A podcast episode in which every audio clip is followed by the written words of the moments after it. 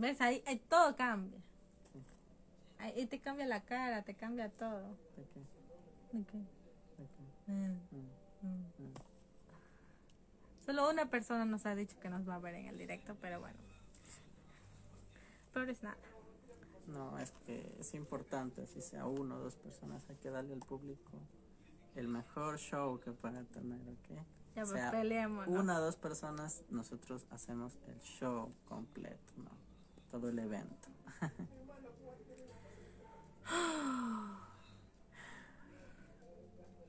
es difícil. E- Es difícil seguir con todos los proyectos que siempre hemos em, comenzado, emprendido y todas esas. ¿Se dice emprendido? Empezado. Empre- sí, emprendido. Ok. Hace. Hace casi dos años y medio. No, no, dos años. Dos años en punto.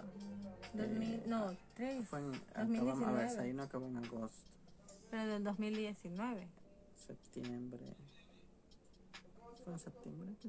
A ver, no. Empezamos desocupados en agosto del 2019 y empezamos con muchas ganas, empezamos con mucha expectativa. La gente que nos empezó a seguir y la gente que ya nuestros amigos, conocidos, familiares nos empezaron a apoyar, nos, nos hicieron sentir de que esto era prometedor, pero pasaron un montón de cosas y nos seguimos. Ese es el resumen de eso, ¿no?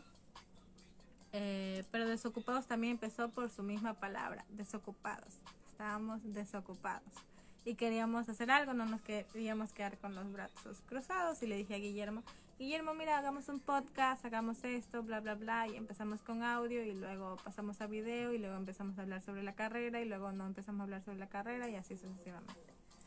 De hecho, yo me acuerdo esos tiempos, era también estábamos, era, era en la noche, teníamos, estábamos, pasábamos, eh, eh, fue después del, de haber estado muy ocupados en la universidad, pasábamos eh, las noches conversando, discutiendo de un montón de temas y esto a veces llegábamos a una profundidad tan profunda de esos temas que decíamos, ¿por qué no hablamos esto en un podcast?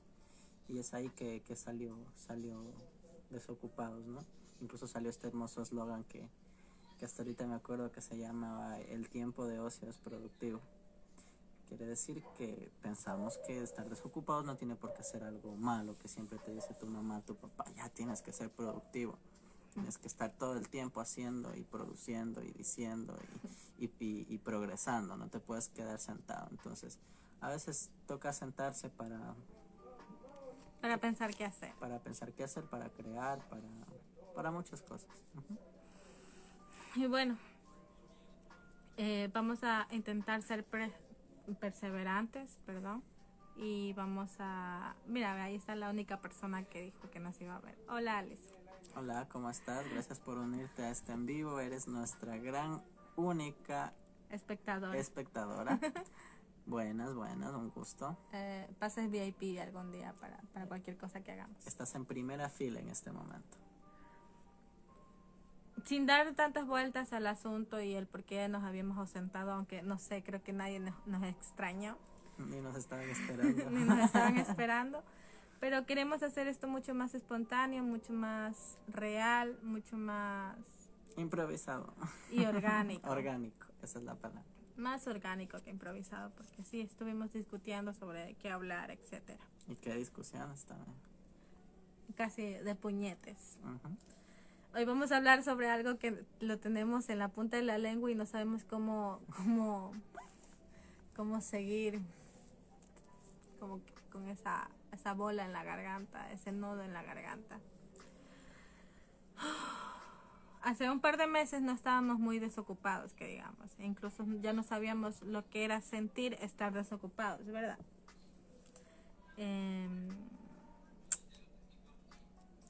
De hecho, yo la última vez que sentí esa sensación fue en la pandemia. Con el encierro, uno a veces se siente que literalmente, ¿qué hago con mi vida? ¿Por qué no estoy haciendo cosas? Entonces, eh, no habíamos tenido esa sensación bastante tiempo, ¿no? Porque estando aquí, pues, en, donde estamos necesitábamos eh, trabajo. Uno a veces se, se preocupa porque ya llega eh, fin de mes, ya llega que toca hacer gastos, que las compras y esas cosas, entonces uno siempre está necesito trabajo, necesito hacer esto, de lo que sea, trabajemos de lo que sea con tal de tener con qué sustentar nuestros gastos, ¿no? Esa es la idea que uno tiene, no, no importa de lo que sea, trabajar y ya, si no hay trabajo de lo que estudiaste, pues no importa, métete en lo que sea y, y saca pues para poder subsistir. y salió algo. Salió un trabajo.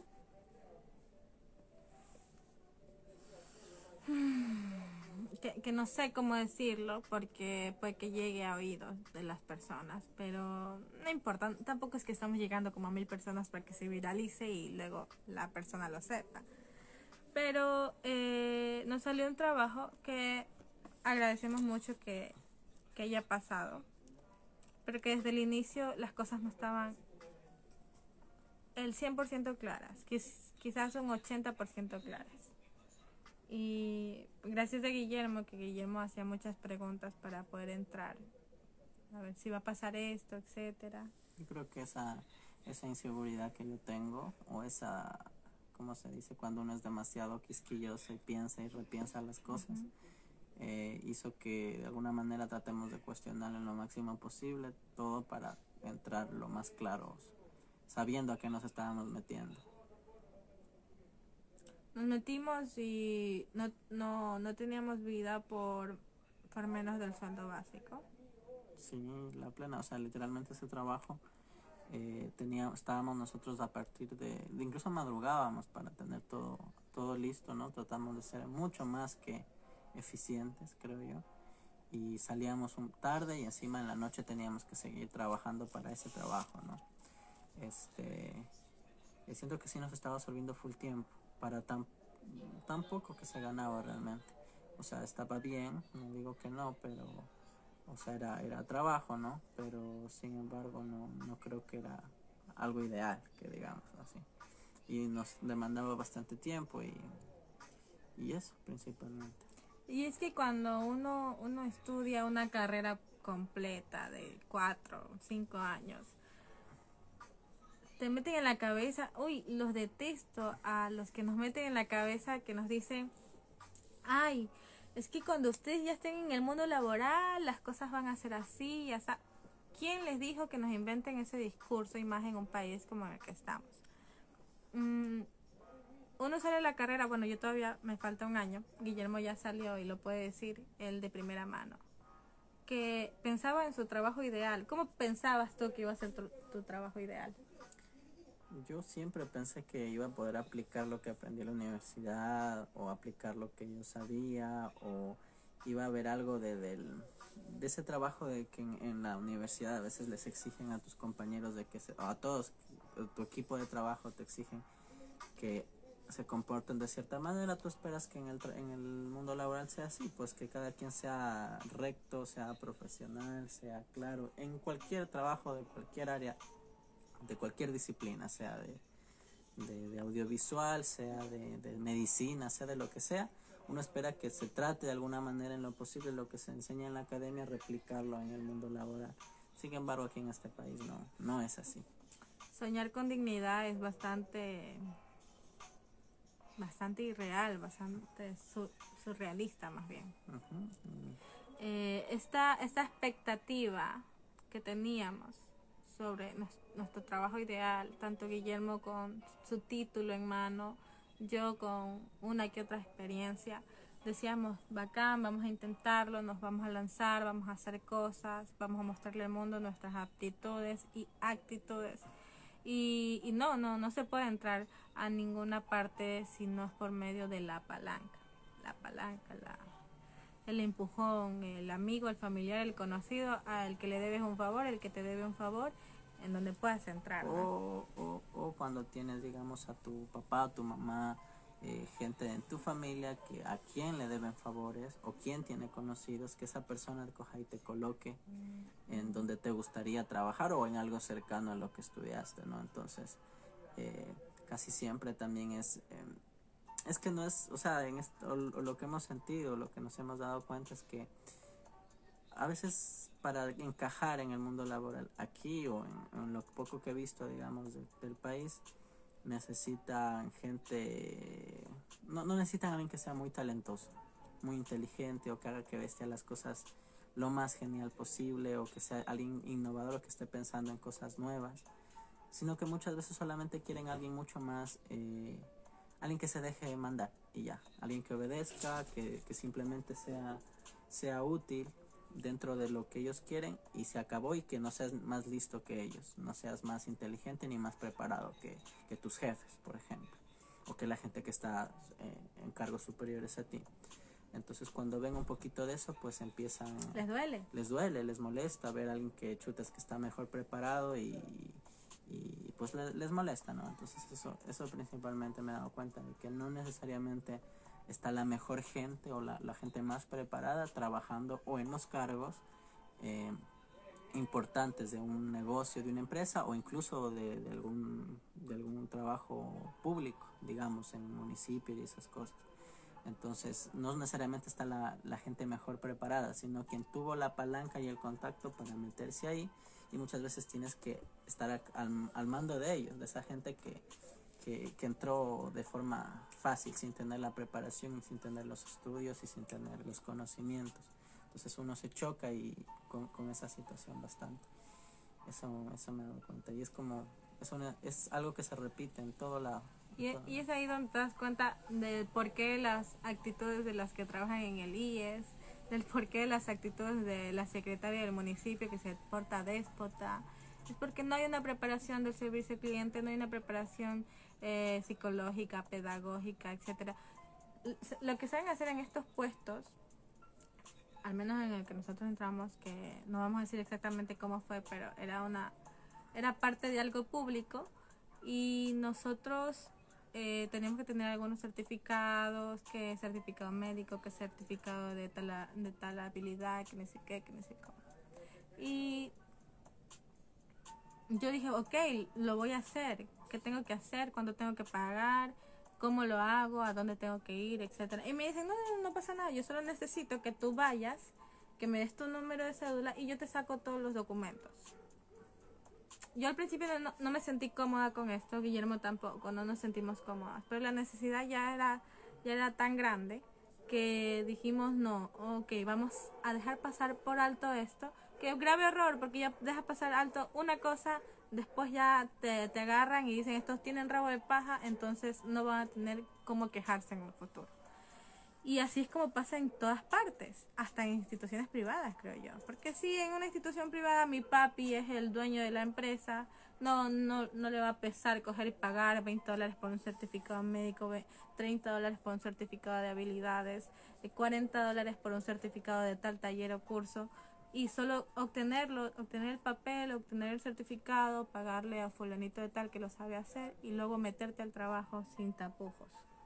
Es bastante difícil y me molesta y me enerva el alma y el corazón porque de ahí parte un poco la raíz de toda e, e, esa gran palabra que se llama la corrupción. Triste, ¿no? O sea, la corrupción está metida aquí en este, en este país en todo absolutamente. O sea, todo es corrupto desde, desde empresas pequeñitas, desde negocios pequeñitos, es este hasta en sí todo lo que es público aquí está completamente manejado por familias, o sea, hay como especie de mafias. En Monopolio. Cual, monopolios en cual toda una familia está metida en cargos así públicos y, solamente se meten así entre, tú eres mi primo, tú eres mi ñaño, tú eres mi amigo, ven, ven acá, o sea, o, o, te piden o te ofrecen, o a un conocido le tienes que pagar, o, o te, te, da el contacto a quien le tienes que dar plata para que puedas entrar. Es una cosa medio, medio turbia, entonces uno ahí se aprende que en la universidad o que cuando uno se está preparando, lo que debe hacer es en lo posible hacer muchos contactos. Tristemente es así, o sea, caerle bien a la gente, o sea, si eres bien preparado, como a veces uno se ha encargado, tratado de hacer así en la vida, hacer, caerle bien a la gente, tratar de hacer los contactos suficientes con gente que algún rato van a tener un trabajo bueno o gente que está bien posicionada y es esa gente la que va, va a decir, ven, trabaja conmigo. Eh, y bueno, no siempre es así, pero digamos, mientras más estés tratando de, de, no solo de estudiar, sino también de, de codearte con toda la gente posible. Entonces, eh, es triste, es triste. O sea, lo bonito fuera que solo por tus méritos, solo porque eres muy buen estudiante o, o una persona muy capaz te digan, ven, tú eres bueno, trabaja aquí. No es así. No es así. A veces tiene que ser tu amiguito, tu panita, el profesor o el, el o tal estudiante. Entonces ahí te, te meten a, a, o sea, tienes más, más facilidades para entrar a trabajar en un trabajo que se, se relacione a lo tuyo. Sobre todo en este país, tristemente es así tristemente, sí, como dice Alice, ahora todo tiene sentido, exactamente. Y ahora, ahora que alguien como yo, alguien que no le gusta agacharle la cabeza al resto, le está yendo mal. o sea, eh, sin ánimos de desanimar, e, es triste, porque bueno, ahora hablando de la experiencia dentro del trabajo, eh, desde el primer día ya era un montón de pruebas absurdas, que porque nos ven jóvenes, creyeron que éramos extranjeros, exactamente, creyeron que éramos venezolanos, empezó la xenofobia, que no tenía sentido porque ni siquiera nadie se atrevía a acercarse y a preguntar qué, quiénes éramos, cómo nos llamábamos, presentarse, etcétera. Lo que creo que podemos decir para clarificar un poco es que este trabajo era como una, un servicio que dábamos a, a, a funcionarios públicos. Ajá, un servicio que ofrecíamos. Nosotros teníamos que ofrecer eh, un servicio, digamos, ya, un, productos vendíamos, ya, digámoslo hasta ahí. Entonces, eh, como siempre en este tipo de trabajos sencillos, básicos, yo que sé, ponte en la cabeza como que trabajar en un McDonald's más o menos. Siempre hay gente trabajando ahí que o que son estudiantes o, o, bachilleres o actualmente ven extranjeros que no tienen lamentablemente no los aceptan en, trabajos en cargos importantes entonces es, digamos importantes entre comillas no pero escogen digamos el trabajo que haya entonces a veces hay de vendedores hay de, servicio como el que teníamos nosotros entonces pensaban que éramos enseguida nos vieron diferentes estos a mí sobre todo que me ven con un rostro que no soy de aquí y dicen venezolanos son venezolanos y te miran raro y enseguidita ya está el, ojo del prejuicio, este, incluso hasta si nos ven, Marilyn es un poquito, eh, o sea, es directa, si tú le dices las cosas, ella te pone los puntos sobre las sillas, entonces, eh, como era directa, pensaron, ah, estos son venezolanos, son extranjeros. Eso fue, fue, o sea, nos sentimos eh, de alguna manera como que esa xenofobia que sienten a veces también la gente que viene afuera y los, los juzgan, los, los miran raro, hasta por cómo uno se viste. Un día llevé una camiseta que yo adoro, que ya está toda huequeada, que es de Pokémon. Y, me empezaron a mirar y empezaron a decir, no, este, este tiene que llevar tal cosa, etcétera. Hasta por cómo uno se vista. Es increíble cómo en 2022 todavía siguen esos prejuicios. Es como que pensaban que porque éramos extranjeros, entre comillas, éramos sucios, digamos. O sea, como que no, no llevábamos, como es un servicio al cliente, teníamos que mantener las cosas limpias todo lo de ahí. Sin embargo, aquí estamos con la reina de la limpieza. Y aún a pesar de eso empezaron a, a, criticar que ay ya tienen si saben que tienen que tener tal tal cosa o aquella cosa pero los cogimos en la mentira porque llega un punto en como estamos diciendo era un servicio un servicio que tenemos que estar limpiando etcétera. Eh, y era el, el, tercer día recién no el segundo día que estábamos trabajando y un montón se puso en complot como tres, cuatro personas se pusieron en complot a querer amenazarnos que iba a venir la inspección a vigilar. Y nosotros, nuestro querido jefe, no nos había dado todos los implementos para estar listos. Entonces, ¿qué hicimos? Eh, éramos novatos en este sentido, en, jugaron con nuestra, nuestra, ¿cómo se dice? Con, con nuestra ingenuidad. Entonces les creímos que iba a llegar la inspección, pero es súper raro porque era un viernes por la tarde, rarísimo que llegue la inspección y apenas llevábamos una o dos semanas, creo. ¿no? ¿no? nos conocían, nadie se había atrevido a acercarse a preguntarnos cómo nos iba, quiénes éramos, de dónde veníamos. No, en ningún momento fueron educados para nada, a pesar de, yo no sé cómo esa gente, eh, bueno, sí sé, ya lo dijimos en las preliminares, cómo consiguen los cargos públicos. Pasó que ya tengo experiencia, que la gente coge y se acerca, nos empiezan a torear como que, a demostrar, a demostrar que ellos son los que mandan. Ellos son los que mandan, son los jefes, etcétera, cuando en realidad no era así. Lo que yo hago es coger un tic para, para estas cosas. Disimuladamente cojo, escucho lo que están diciendo, me están amenazando, etcétera. Ta, ta, ta, ta, ta, me meto en la grabadora del teléfono y empiezo a grabar. Cámara o grabadora de audio, no importa. Si la gente te está hablando en un tono amenazante, no significa que con eso prueba vas a, a denunciar a esa persona.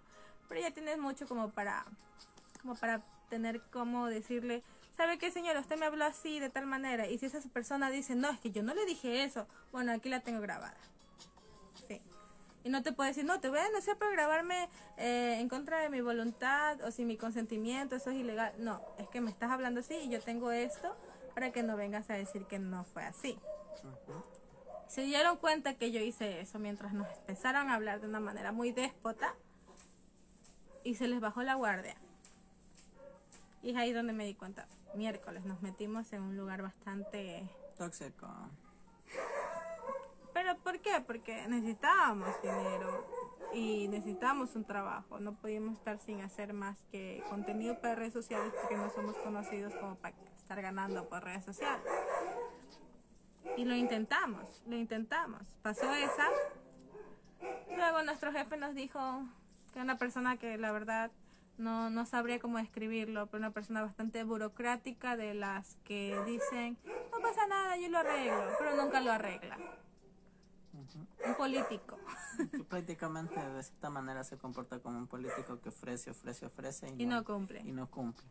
Ajá, y que como que no, no se pelea ni se ni se enoja con nadie, es como que trata de a todos de tenerlos contentos y eso tampoco es como que como los, gobiernos actuales, como Lazo, como Lenin, que hablan, hablan, hablan con todo el mundo y al final no hacen nada de esa manera. Entonces era algo así, este, no, no fue, o sea, al principio tratamos de llevarlo bien, eh, sobre todo el problema era con estas personas que nos estaban como que eh, viendo la mínima, el mínimo error que cometamos para quejarse, ¿no? Porque nuevamente siempre se la ven contra quien, quien les para el carro, quien te les dice, a ver, hasta aquí nomás, o sea, o le dice, a ver, lo que usted me está diciendo, o sea, en otras palabras, quien no les agacha la, quien no les agacha la cabeza es el enemigo para ellos, es alguien que incómodo, Marilyn lamentablemente se convierte en alguien incómodo, yo de alguna manera traté de manejar las cosas lo más, eh, tratando de no, no darles completamente la razón, pero sí, eh, no, sea, no darle la razón realmente, sino que explicar de una manera más clara, eh, tratando de calmar las cosas para que no, no, no pase nunca mayores. Entonces, conmigo era siempre todo el trato. Eh, sin embargo, sí él se sentía una incomodidad, pero pudimos sobrellevarla al principio, ¿no? Estuvimos un buen tiempo, un mes creo, si no fue más, este, sobrellevando toda esa situación y pensamos que ahí no iba a pasar a mayores, no iba a haber nada más, sin embargo, hubieron más red flags, digamos, que, que hicieron que nos fuimos, nos vayamos dando cuenta que, todo se va a ir otra, eh, por la borda, digamos, tarde o temprano y vamos a terminar eh, eh, molestos o, con un problema más grande. Y pasó. Porque como ya dijo Guillermo, mm, que me queda la gran cosa, pero es que la mínima cosa que siento que no, no me están respetando, me, me están diciendo cosas que fuera del hogar Digo, ¿sabe qué, señor, señora? Yo, yo también soy una persona que siente y lo que está sucediendo no está bien. Es como que no, no nos gusta que nos falte, a Marilyn sobre todo, ella lo demuestra, a nadie le gusta que le falten el respeto, sin embargo Marilyn se hace respetar. Entonces esa es la cuestión, que a nadie le, esa gente no le gusta. ¿Y qué fue lo, lo primero que me dijo mi jefe en ese entonces?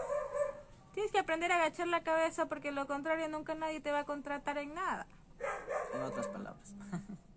eso fue lo que... Y es duro tener que escuchar eso porque te preparas, estudias, haces un montón de cosas. Eh, no estás en la universidad solo para hacer amigos o hacer un montón de cosas más, vas a aprender. Y todo eso cuesta tiempo, esfuerzo, dinero, para que un día llegue la gente y te trate y te diga, tienes que agachar la cabeza a cualquier lugar donde vayas. No es justo porque el, el, ¿cómo se? el abuso de poder está hasta en las más mínimas cosas. Ay, mira, el Gonza se unió. Hola, Gonza. Hola, Gonzalo, eres la segunda persona que entra a nuestro en vivo. Bienvenido. Es como una conversación súper espontánea. Hola, hola, con mucho gusto. Eh, puedes sentarte aquí, estás en primera fila junto a Alison. Eh, gracias por unirte y, continuamos.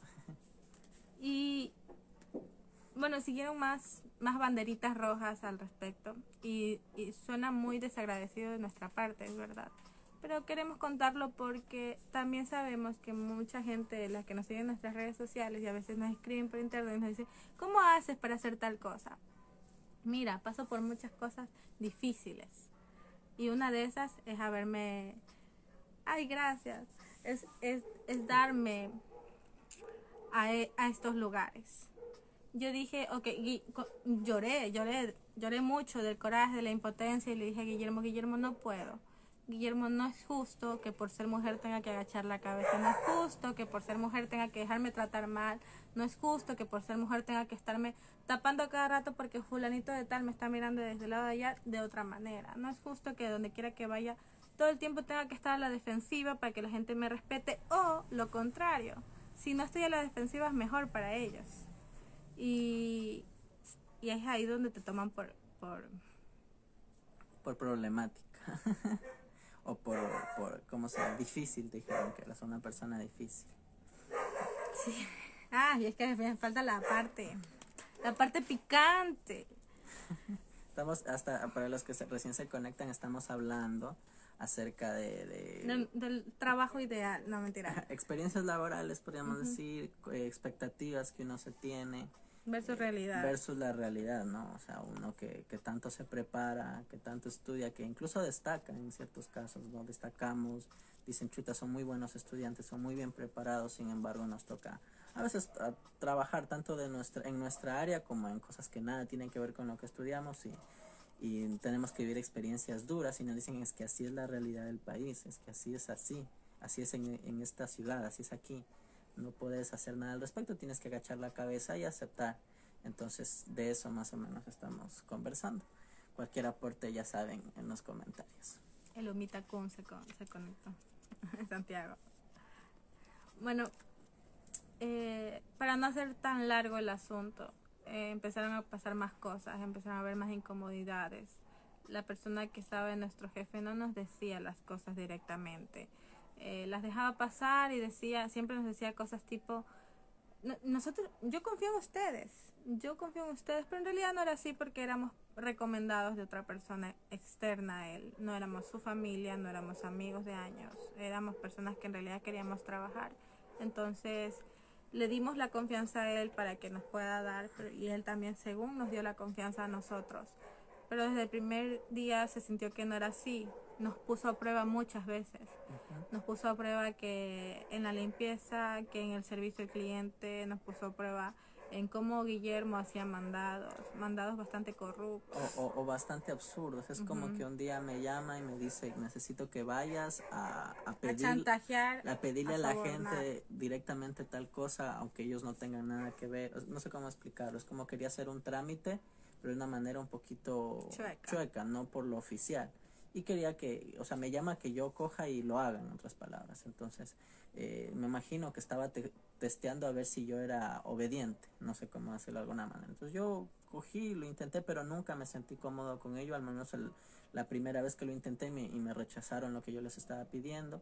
Le dije, oye, mira, no me siento cómodo con esto, parece que estoy comportándome como un vendedor y, y piensan que les quiero vender algo, entonces me están cerrando la puerta. Digo, mejor hazlo por la manera oficial, por decirlo de esta manera. Y dijo, ya, ya, ya veo cómo yo resuelvo. Entonces, eh, no sé, no sé, fue una situación extraña, ¿no? Sin embargo, como les explicábamos, eh, para este tipo de trabajos y, y- y para muchos trabajos, sobre todo en la cuando entras como empleado, eh, como subordinado de alguien más, no sé, siempre esperan que seas, no, no seas muy capaz, ni muy inteligente, ni, ni, ni la gran cosa, sino que obedezcas y hagas lo que ellos quieren y como ellos quieren. Y siempre esperan incluso que seas igual de mañoso que ellos, para así después agarrarse de que, ah, es que tú eres así, entonces eh, te manipula. En este caso, como no tenían, a nos- no tienen que vernos a nosotros, pero bueno, ese es tema creo, hasta para que más adelante. Hasta que empezaron a buscarnos defectos para tener de dónde agarrarse, dice Guillermo. Empezaron a, no sé, ya, ya ni siquiera me acuerdo porque fue bastante traumático. Entonces, ¿cómo, cómo empezaron? Empezaron a, a, según a controlarnos más las cuentas, a controlarnos las cosas que, en que pedíamos. eh, Recuerda, cada recuerda- cosa.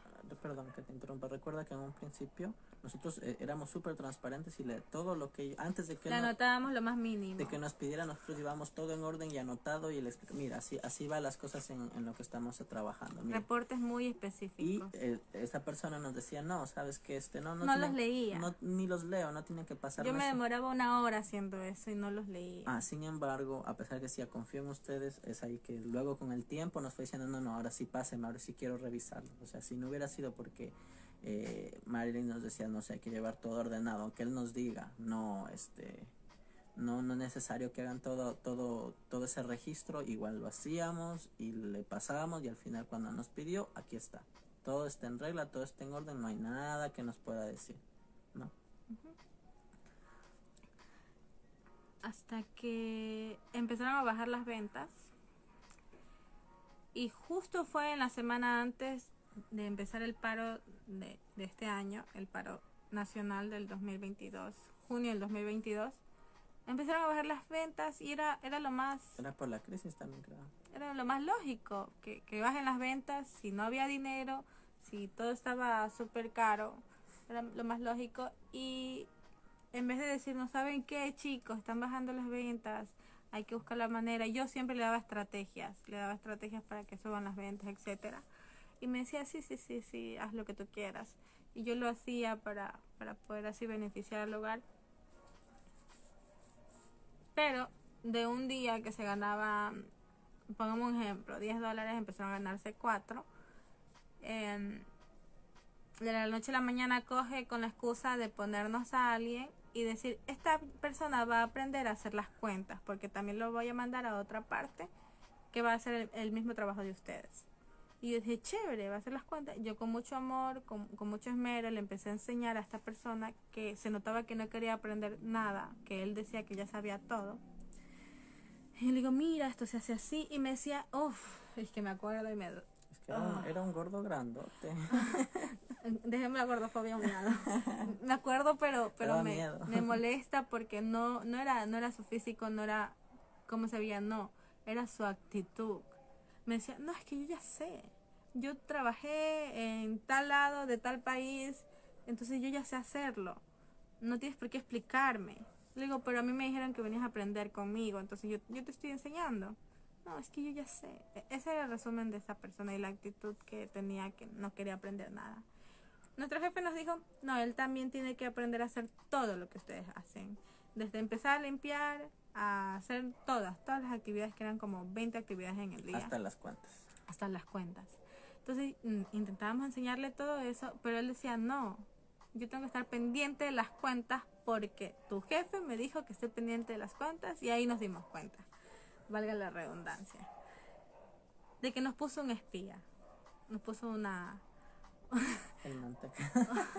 No, nos puso nos puso una cámara de seguridad porque no confiaba en nosotros en realidad. Ajá. Es que obviamente, como dijimos al principio, este tipo de gente confía en su familia porque es su familia. Pero ¿qué pasa? Que cuando la familia a veces no, no es competente a los trabajos, no es competente a los oficios, termina quedando mal. Pero acá nos querían buscar una excusa para poder coger y decir, ¿saben qué? De aquí los agarro y no los puedo soltar. Para, como para amenazarnos. Para este tipo de trabajos escogen gente que está en demasiada vulnerabilidad, que les dicen, es que tienes que pensar en tus hijos, ¿cómo vas a renunciar si tus hijos van a morir de hambre, cosas así? Y, y, y me acuerdo que eh, esta persona siempre desde el principio nos decía, trabajo es trabajo. Y, una, y bueno, la respuesta que leí después fue genial, pero en ese momento es como nos daba a entender, tienen que soportar lo que está pasando. Siempre va a haber gente con la cual no, con, no se lleven bien o gente que, que los intente eh, tratar mal, ¿no? Entonces tienen que, en otras palabras, ver la forma de llevar la fiesta en paz, como decía. Y no, yo no puedo llevar la fiesta en paz cuando me ponen a una persona en un espacio muy pequeño eh, Es que a respirarme en la nuca. Claro, en el espacio donde ofrecíamos servicio era un espacio que de cuatro paredes bien cerrado, donde dos personas ya era bastante, entonces estábamos tres personas y si era, sí era complicado. Entonces es cierto, o sea, en, en, en este país, digamos, eh, siempre tratan de trabajar con, con la gente así cercana, no necesariamente con la gente más capacitada para los cargos. Entonces, eh, y eso me he dado cuenta que pasa en todo, en todo, así sea en un simple grupo musical, no sé, o en un simple eh, grupo de lo que sea, ¿no? Eh, siempre trata de que la familia esté metida ahí y cuando entran otras personas las ven a veces con recelo si es que, si es que a veces destacan un poquito más. Entonces, eso me he dado cuenta que, que, que es, no sé si es celo, es, a veces es envidia, que alguien, alguien capacitado esté en, un área donde, y a veces hasta es, a veces, como te lo explico, yo por ratos me sentía hasta más jefe que mi jefe, o sea, sabía que yo me sentía más capaz que él. Entonces, es poco humilde. Es poco humilde, pero es que no me, yo no era así, yo no soy de los que anda, anda exaltándose de lo que es, pero pero ya pues o sea es que empezaron a creer que nos estábamos robando plata porque empezaron a bajar las ventas. Eh, y como y como no él desde el principio dijo que no veía las cuentas entonces algo no le estaba cuadrando que un día le diéramos 10 dólares y al siguiente día 4 eh, y yo le decía mira no está funcionando nos estamos quedando con los productos está todo completo se está desperdiciando dinero porque no se está vendiendo si, si, si se estaban haciendo cosas pero no se las vendía se desperdiciaban entonces era lo mismo que nada. Y por eso empezó a desconfiar creyendo que nos llevábamos la plata, nos puso este espía y yo dije, ¿sabes qué, Guillermo? No. Yo no, yo no tolero que la gente, a pesar de ser tan descarada y que diga, yo no reviso las cuentas, confío en ti, de la noche a la mañana cojan y nos pongan un espía. Entonces, hacer respetar lo que valemos, aunque eso signifique tener que dejar el trabajo y otra vez nadar en el océano enorme de desempleo en el que estamos y de la desocupación, desocupados, MG, síganos. Y es por eso que volvimos desocupados. Eh, y, eso es lo que ha estado pasando, ¿no? Y, dice, ¿quieres ser tu propio jefe? Sí, queremos ser nuestro propio jefe. Esa es otra. Ese es otro tema muy aparte. Pero la parte más picante es que nos encaramos al jefe. Y le dijimos, ¿sabes qué? Nos vamos porque tú... Espera, espera, espera, espera, espera. espera, eh, pasó el primer día y luego el segundo día. Ah, Acuérdate, primer día fue que eh, fue con calma. Ya. Eh, lo citamos al jefe a que... no, perdón, él siempre nos encontraba en la noche porque a veces nos iba a dejar producto para que vendamos al siguiente día. Entonces, una vez que llegó para, para para dejarnos productos, le, pues le sacamos conversa de lo que estaba, había pasado. Incluso él mismo nos preguntó qué tal la nueva persona que se está capacitando. Y ahí le explicamos, sabes que no estamos cómodos con ella porque eh, parece que no quiere aprender, no creo que él esté ahí por aprender porque él dice que ya sabe todo eso y que es, o sea, dándole, explicándole que es bastante prepotente, de que no, no, no estamos seguros de que, de que esa sea la persona que él necesite para el otro trabajo, incluso hasta pensando de corazón en el bienestar, de, el él. bienestar de él y luego nos da a entender de que es un familiar. No nos dice directamente. nos dice, es el hijo de mi tío. No, no, el hijo de un hermano de mi mamá. El hijo de un hermano de mi O sea, no me puedes decir es tu primo. No me puedes decir eh, es mi primo. No, es un hijo de un hermano de mi mamá. O sea. Gracias. Y, y por ahí el chico me da, nos da la impresión de que tiene alguna historia turbia, pero no nos queremos meter ahí porque no nos consta. La cosa es que nos dio esa impresión. Ya, entonces le, le, decimos eso y aún así pues saben que tienen, lamentablemente yo no puedo hacer ahí nada, estoy las manos atadas porque esta persona es, recomendado de mi mami. Es recomendado de mi mamá y no puedo, lamentablemente eh, como ella trabaja con, o sea, literalmente eh, como que le debe favores y esas cosas, eh, ese chico estaba ahí sí o sí y él no podía hacer nada y sí o sí nosotros lo teníamos que aguantar. En otras palabras, yo digo, eh, no pensó en nosotros, no nos preguntó, chicos, mira, sabes que si se sienten incómodos, yo voy a tratar de resolverlo. No, lo aguantan y ya solo va a estar esta semana, hijo, supuestamente. Ok, este, pero le pedimos que hable con él y dijo, sí, voy a hablar con él para que él, sea más comprensivo, aprenda más y todo eso. Yo, chévere. Hasta que el siguiente día. Eso fue el primer día. Yo ya fui sin ganas de vivir ahí, la verdad. Yo dije, no, ya no aguanto más, eh, no, no puede ser así, Pero lo intentaste. Lo intenté, fui y dije, mira, a ver, necesito que, que veas las cuentas, etcétera, pero también necesito que hagas las actividades que hace Guillermo, porque no todas las cuentas, también hay que hacer un montón de cosas más. No, es que... Eh, no, en, un principio como que las hizo, pero de mala gana. Las hizo de mala gana, las hizo mal, muy mal, eh, todo quedó sucio hasta que yo llegué al, final del día y ya estaba muy molesta y ya no le pedí que se, que se una a ver las cuentas conmigo. Le dije, anda a limpiar tal lugar que hay que limpiar.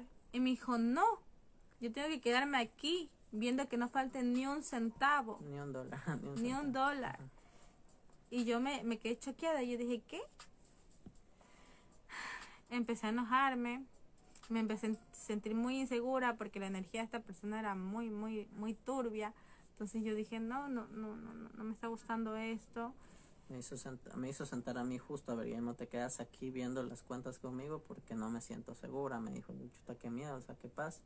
Y lo mismo le, le, digo, me dice a mí, de hecho me dijiste que yo le hable porque tú no querías hablar con esa persona y, y le dije, porfa, ayúdame haciendo tal cosa mientras terminemos las cuentas aquí. Ahí fue lo que dijo lo de la, la situación esa y yo yo me paro, ya una de esas en la que ya le entregamos como él se sabía llevar el dinero al final del día. Eso, y eso nos hacía raro porque en, en principio no nos explicó quién era y nos dijo que era alguien que estaba aprendiendo. Yo digo, ¿por qué? Si es alguien que está aprendiendo, le confía el dinero del bar a esa persona. Uy, ahí la cagué. el dinero del, del, local. La cagaste bien fuerte. La cagué bien fea, pero bueno, el, el dinero de este local, ¿no? De servicio. la cuestión es que eh, estando ahí eh, entregándole yo el dinero fue que hubo la cuestión de la una discusión también un poquito fuerte porque yo le digo oye yo hablé previamente con, con mi jefe con el jefe y nos dijo me dijo a Marilyn y a mí que este tú solamente estás aquí para aprender o sea que tanto como las cuentas como el resto de actividades y me dije no a mí él me dijo que yo tengo que solo ver las cuentas y que no falte dinero y yo le digo claro, pero él, eso es, o sea, me descuadra que tú me digas una cosa y mi jefe me diga otra, sí, pero si sabes que yo no tengo problemas con nadie, me decía, no, yo no, no, no, soy enemigo de nadie, ni sé qué, y me decía que si, si es que estoy inconforme con lo que él está haciendo, que ya hablé con, con mi jefe y que él me va a explicar, y yo digo, bueno, pero te solo te estoy explicando que no me gusta esa actitud, y bueno, ya, sí, sí, yo no soy enemigo de nadie, mejor me voy, y bla, bla, bla. Entonces se fue. Se fue ese día y ya pues después de esa sí fue un poquito violenta la forma en la que me respondió porque es como que yo le trataba de se supone que estaba a cargo de nosotros ese chico sin embargo se comportaba como que fuera jefe de nosotros.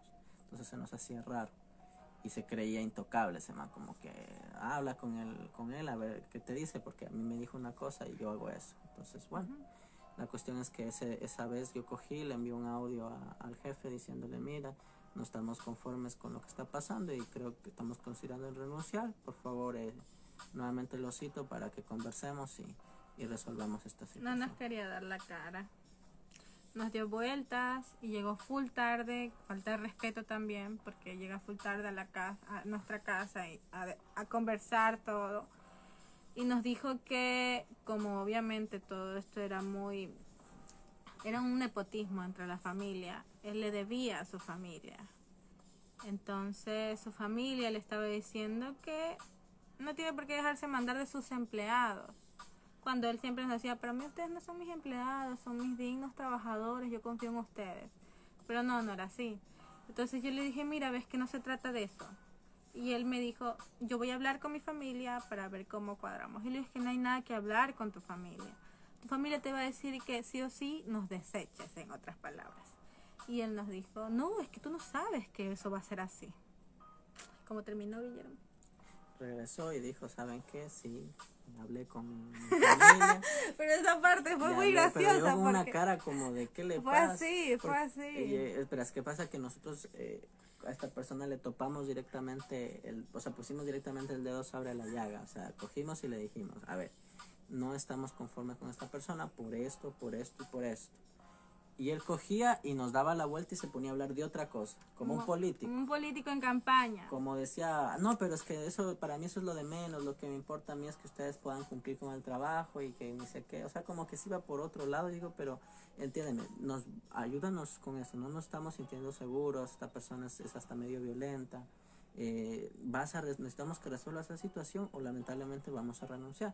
No chicos, pero es que a mí eso es lo de menos, o sea, literalmente se ponía a dar las vueltas y no decía, a ver chicos, como un jefe, no se ponía en los pantalones y no decía, a ver chicos, si esta es la situación por la cual este chico está aquí, lamentablemente si ustedes no van a cumplir con eso, entonces sí tienen razón, eh, está bien que, que, ustedes salgan del trabajo porque no me están ayudando. Pero, no lo dijo así. Nos daba vueltas porque tampoco le convenía soltarnos. Claro. Éramos personas, o somos personas bastante honestas, bastante transparentes, Y que no tienen la necesidad de llevarse nada lo que no es nuestro. Y tampoco era como, exacto, trabajadoras. Nos levantábamos a las 4 de la mañana para poder estar en ese trabajo. Salíamos a las 6 de la tarde, dormíamos poquísimo, porque aparte teníamos que llegar a la casa a hacer un montón de productos y solo por menos del sueldo básico. Sí. Entonces, amigo, nos perdiste. Sí, o sea, que alguien te trabaje tan bien por tan poco dinero y que eh, encima, o sea, desconfíes de ellos. Y aparte culpa de él fue porque desde el principio nos estaba dando todo el la Toda la carga. responsabilidad a nosotros. Y, o sea, el- su- incluso su trabajo a veces nos lo cargaba a nosotros porque él no avanzaba. Entonces, Y ese- éramos tan buena gente que lo hacíamos. y lo hacíamos porque decíamos, no, pues hay que entenderlo y, y chévere, él confía en nosotros. Sí, mira, o sea, nosotros bien así, bien ingenuas. Sin embargo, esta persona poco a poco iba sacando esa parte, esa parte pues fea de la que estábamos hablando al principio. Terrible, terrible el nepotismo, terrible la corrupción, terrible la politiquería. Porque lo- ser político, o sea, tú como persona política, es algo muy diferente a usar la politiquería a tu favor para hacer un tremendo discurso de persuasión y hacerte creer que tú estás mal. Llegó a un punto de ya toparme a mí personalmente y decirme, ay, es que tú eres la rara, Y, y que, o sea, incluso por a veces... por no dejarme. a veces nos insinuaba que quería trabajar solo conmigo o que yo que, que estaba quería saber si yo era dispu- estaba dispuesto a trabajar en otro en otro de estos Él locales solo. de servicio entonces eh, yo solo digo por qué porque parece que sí el man está muy conforme pero es porque yo manejaba las cosas eh, a mí no me gustan los conflictos con la gente entonces A mí yo, sí. yo trato como que de, de- de- de manejar y si lamentablemente me han criado siendo servicial y obediente A mí no. entonces eh, estaban muy conformes, sin embargo no significa que por eso yo no me dé cuenta de, de lo que estaba pasando, de las cosas, De las injusticias. de las injusticias que llegó un momento en el que yo fui el que me le paré y le dije ya pues, ya pues, o sea, le digo, si tú eres el jefe se supone que nos tienes que decir las cosas claras y eso también, o sea, si alguien algún rato llega a un puesto de liderazgo, lamentablemente tú tienes que siempre ser claro, transparente y dejar claro bien eh, las cosas con tus, con tus, eh, eh, con la gente que trabaja contigo, o sea, decirle las cosas que claras y ya. Y si están inconformes, pues eh, de una no, o sea, mira, sabes que es hasta aquí te puedo ofrecer, hasta aquí te puedo ayudar, pero si no estás conforme con eso, eres libre de irte y ya. Pero sin embargo, ese man nos daba la vuelta, nos daba la vuelta, nos daba Y la sabes, vuelta. lo más gracioso de todo esto es que todos nuestros vecinos escucharon esto. Porque llegó a las 9 de la noche a hablar con nosotros, hasta las 11 de la noche, para literalmente decirnos que él nos despedía a nosotros. Cuando nosotros le dijimos, nosotros queremos renunciar porque no nos estamos sintiendo cómodos con nada de lo que está pasando, así que por favor, hasta aquí quedan las cosas. Pero él nos dio un montón de vueltas dándonos a entender que él nos estaba votando. Y, no, y yo le dije, no, nosotros renunciamos. No le gustó nada, no le gustó nada. Ya, ya un poquito más. ah, hubo un punto en el que quiso alzar la voz y no lo dejé. Dije, "Ba- ba- bájale, quédate ahí. Y fue bastante complejo para él porque no era solo yo. Creyó que Guillermo no, no iba a ser capaz de también enfrentarse.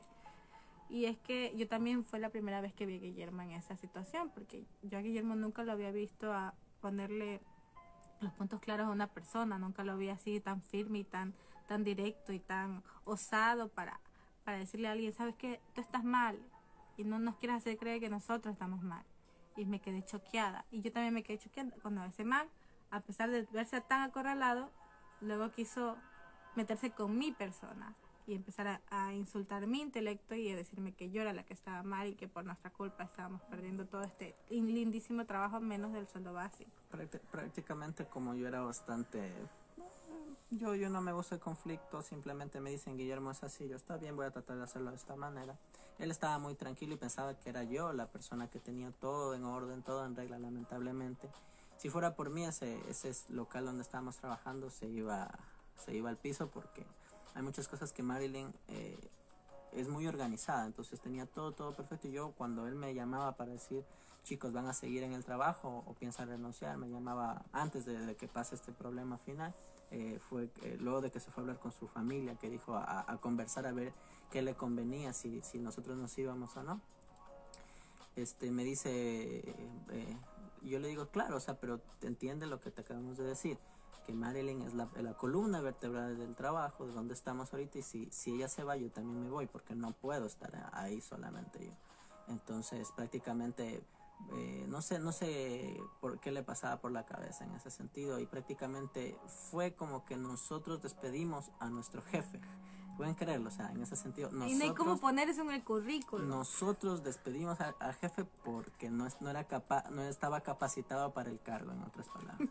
Fue así, y de alguna manera yo agradezco las experiencias que tuve con mis anteriores jefes porque ahí vi realmente la experiencia de que debe tener un, alguien un cargo como ese y la inexperiencia de esta persona eh, posteriormente y prácticamente yo fui el que le dijo, ¿sabes qué? Muchas gracias por todo.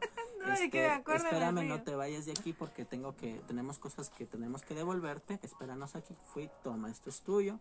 Le di la mano y le dije, eh, muchos éxitos en tu trabajo, eh, en lo que vayas a hacer a futuro. Literalmente, así, me, así yo había renunciado, así fue relaciones previas en las que yo eh, había salido de esos trabajos y era el jefe el que coge y te desea éxitos porque sabe que tú estás emprendiendo algo nuevo.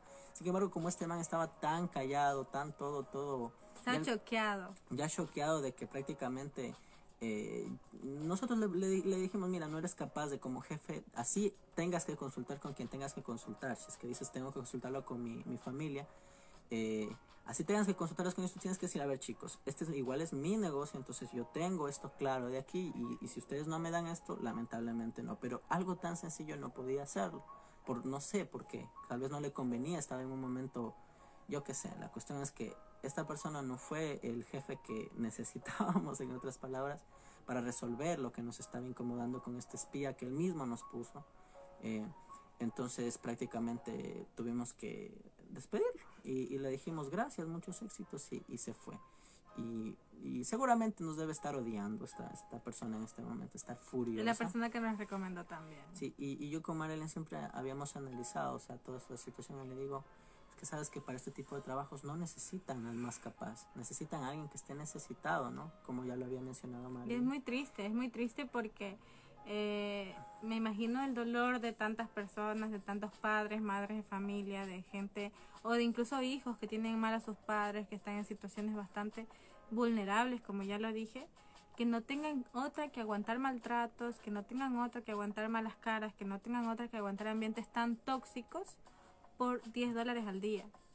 Es, es, es duro. Yo lloré, más lloré por pensar en todo eso, porque yo decía, Guillermo, ¿Cómo haríamos si tuviéramos un hijo, un humano chiquito en el que tenemos que gastar en leche, en pañales, en medicina, en, en ir al doctor, en pasajes, en un montón de cosas?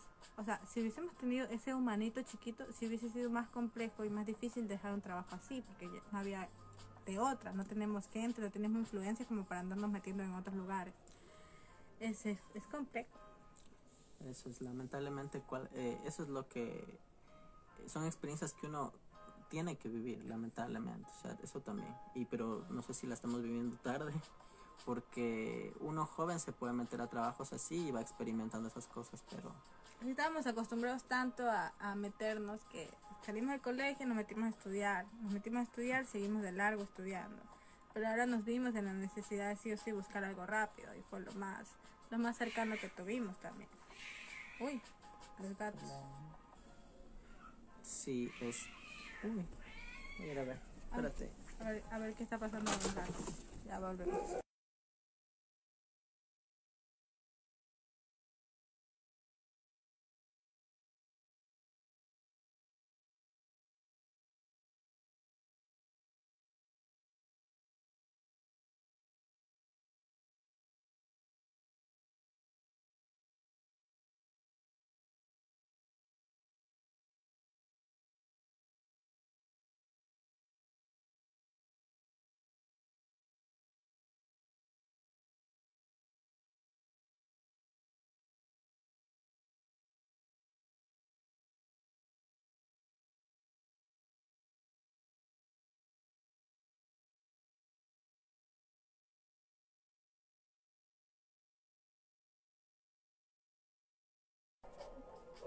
Ya vuelve Guillermo que fue a ver qué pasaba con nuestros gatos.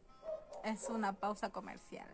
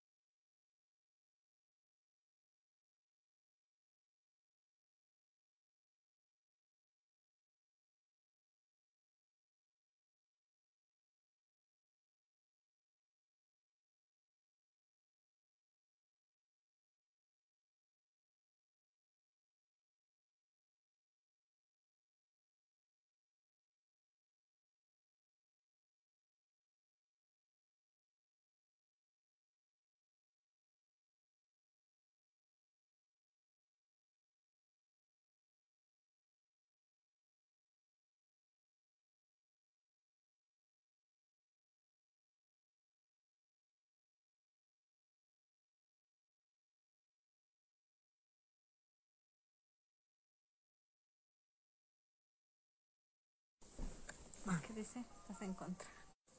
Ya volvimos. Hola, ya volvimos, bienvenidos nuevamente. Son las mismas personas. Ah, ya. Habían cinco. Bueno, Ahí, ahí están los cinco. Hola. bueno, ya. Y eso es lo que hemos estado haciendo mientras no hemos estado desocupados. Pero ahora que estamos desocupados vamos a hablar de lo que estábamos haciendo cuando estábamos ocupados. Exacto. Eh, creo yo que es todo por hoy. Eh, en la siguiente, en, el siguiente live vamos a hablar de otra cosa que se me acaba de ocurrir. Vamos a hablar sobre las experiencias que hemos tenido eh, topándonos con políticos, aprovechando que Santa Elena está en campañas políticas y hay gente que está prometiendo el cielo, el mar completo, las tierras y un montón de cosas más. Y sería bastante interesante ya que algunas de las personas que nos están, nos, aunque hayan sido solo cinco, nos han estado viendo, son personas que ya ejercen el voto. Entonces es importante que, que seamos conscientes con eso. Vamos a hablar de política. Sí. Qué aburrido. No, no, no, no, no, no, no, mentira, sí. Es importante que hablemos, chicos, de todo, pero desde una perspectiva. Vamos a subirlo a Facebook, Alison. Muchísimas gracias por recomendarnos. Eso es, es, es curioso porque hay gente que nos sigue en nuestras redes sociales oficiales, que si gustan nos pueden seguir, que también están en Desocupados. Eh, no nos apoya lo que estamos haciendo, lo que decimos o lo que, lo que queremos hacer. Pero sé que tarde o temprano vamos a encontrar gente que sí. Así que vamos a perseverar en esto y vamos a ver qué tal nos va. Y procuramos tener siempre su apoyo. Muchísimas gracias chicos, un abrazo. Y... ¿Qué dice? No se vayan. Dice, no de política, dice. Ya, o sea, nosotros no vamos a hablar de política así. El gobierno de Lazo No. es no. Vamos a hablarlo de una manera muy chismosa. vamos a hablar de, de, de, de chismes, chismes. no sé. Que puede ser mañana incluso, porque Full no vamos, no vamos a tener horarios, no vamos a tener fechas. Va a ser un momento en el que nos sentamos cómodos de hablar sobre ciertos temas.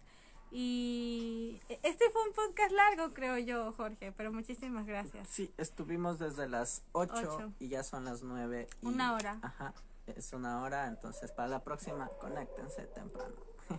Y creo yo que está muy chévere porque así es mucho más real. Y- no tengo por qué estar aguantando a que Guillermo edite un podcast de una hora y mejor hacerlo directamente. Sí, porque estoy lento editando yo. ¿A qué político le vas? Vamos a hablar de eso mañana si es que se puede y si es que se da el chance. Mañana vamos a estar por aquí, no sé en qué hora, así que estén pendientes. Un abrazo. Bye. Arriba Alvarito, dice. no, arriba no. Arriba Chao. no. Chao.